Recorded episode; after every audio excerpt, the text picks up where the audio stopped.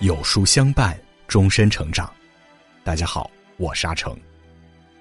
今天，让我们继续收听有书名著《觉醒年代：时代的风骨，不屈的脊梁》。都说文人注定无法从事政治，因为天性的善良和怯懦，会让他们在险象环生的斗争中无所适从。但民国时期却有这样一位智勇兼备的文人，他出身官宦之家，却无比体恤民间疾苦。他本可安心钻研学术，却把自己献给了伟大的共产主义事业，甚至在被捕之后依然慷慨从容，笑对敌人。他就是我国早期最杰出的马克思主义者瞿秋白。如果你喜欢今天的分享，不妨在文末右下角。点个再看。一，世道风云显相生。一八九九年是一个颇具魔幻现实主义色彩的年份。这一年，纽约已经建好了摩天大楼，AC 米兰俱乐部的前身也宣告成立。可也就是在这一年，清帝国的男性还留着辫子，女性依然没有摆脱裹小脚的残忍传统。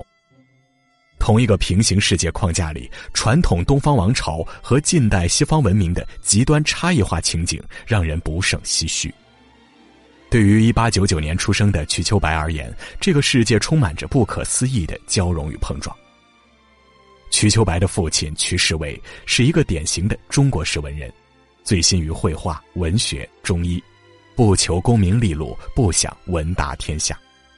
即便不外出工作谋生，靠着在浙江做知县的哥哥瞿世虎、瞿世伟的日子也能过得舒坦。在那个内外交困的年代，瞿世伟依然可以过着与世无争、岁月静好的生活，这是否算得上一种奢侈呢？实际情况是，相比于祖上的荣光，瞿家已经是彻底的家道中落。对此，瞿秋白曾经回忆说。我的家庭世代是所谓一足十岁的绅士阶级，世代读书也世代做官。我五六岁的时候，我的叔祖瞿庚韶还在湖北布政使任上，他死的时候正署理湖北巡抚。瞿秋白十六岁那年，母亲因为交不起孩子的学费而自杀，但即便是那样困窘的条件下，瞿秋白依然没亲手洗过一件衣服，没下过一次厨房。因为这些活儿都是家里的女仆在干，哪怕欠着女仆好几个月的工资，这种士大夫家庭的孩子也不会身体力行去劳动。二十世纪初年，瞿秋白正处于风华正茂的年纪。彼时，清政府已经彻底退出了历史舞台，瞿家必须直面家道中落的现实。对于一个青年才俊而言，是像父辈一样沉醉于个人情趣之中，还是睁开眼睛看看世界？然后投入奔流不息的时代洪流之中屹立在历史的潮头，瞿秋白坚定的选择了后者。二，救亡图存，求索路。一九一七年的北京，流淌着朴素的古典文化以及炽热的西方思想，一帮刚剪掉辫子不久的新青年，乐此不疲的在各大高校传播思想，交流观点。先秦时期百家争鸣的盛况，恍如昨日重现。由于付不起北京大学的学费，瞿秋白只得考入了外交部的俄文专修馆。这个专修馆的要求颇为奇特，虽然不收学费，却要求报考者具有一定的社会出身。在普罗大众看来，这个标准实属莫名其妙，但却完美契合瞿秋白的境况。进入专修馆学习后，瞿秋白万万没想到。冥冥之中的命运之手，已经暗暗的将他推向一个前无古人的壮丽事业。那时候的中国知识分子，要么像鲁迅、胡适之、蔡元培一样推行新文化运动，对中国传统实施一次脱胎换骨的大手术；要么像孙中山那样积极探索国家发展的新道路。但即便是探索新道路，多数人推崇的也是英美式的制度。并未考虑这种制度是否贴合当时的中国社会，更没考虑是否还存在更加合适的发展模式。俄国十月革命的一声炮响，不仅让欧美世界瞠目结舌，也对古老的中国产生了振聋发聩般的启示。瞿秋白也逐渐意识到自己阴差阳错进入俄文专修馆的经历，注定让自己跟着暗流涌动的时代携手共舞。看过瞿秋白照片的朋友都知道，他是一个干净斯文、儒雅清秀的知识分子，白皙的肌肤、复古的眼镜，干净善良的眼神中不掺杂任何一滴虚伪和市侩的成分。可谁能想到？这样清秀文静的外表下，跳动着的却是一颗热情似火的心脏。钱穆曾经在《诗有杂忆》中如此回忆瞿秋白：室内壁上有一木板，悬夹在城中诸生之名牌，瞿双一人兼之出世，大声言：“今晚全体告假。”户外数十人呼华为助，世心师一人在世，竟无奈何。逐大群出至门房，放下此木板，扬长离笑。羸弱之躯，激扬之才，竟如此奇妙融合在瞿秋白一人身上。一九二一年，瞿秋白以特约通讯员的身份在莫斯科见到了革命导师列宁。三，学高深正成楷模。早在驻扎莫斯科之前，瞿秋白已经加入了李大钊等人成立的马克思主义研究会。在英美式民主共和理论占据舆论主导的背景下，马克思主义的出现无疑让矢志救亡图存的知识分子们有了新的选择。想要大范围传播马克思主义的思想，首先得有专业素质过硬的俄语人才。遍观当时的中国，仅有寥寥数人具备这个俄语功底，这其中最耀眼夺目的非瞿秋白莫属。一向笔锋犀利的鲁迅。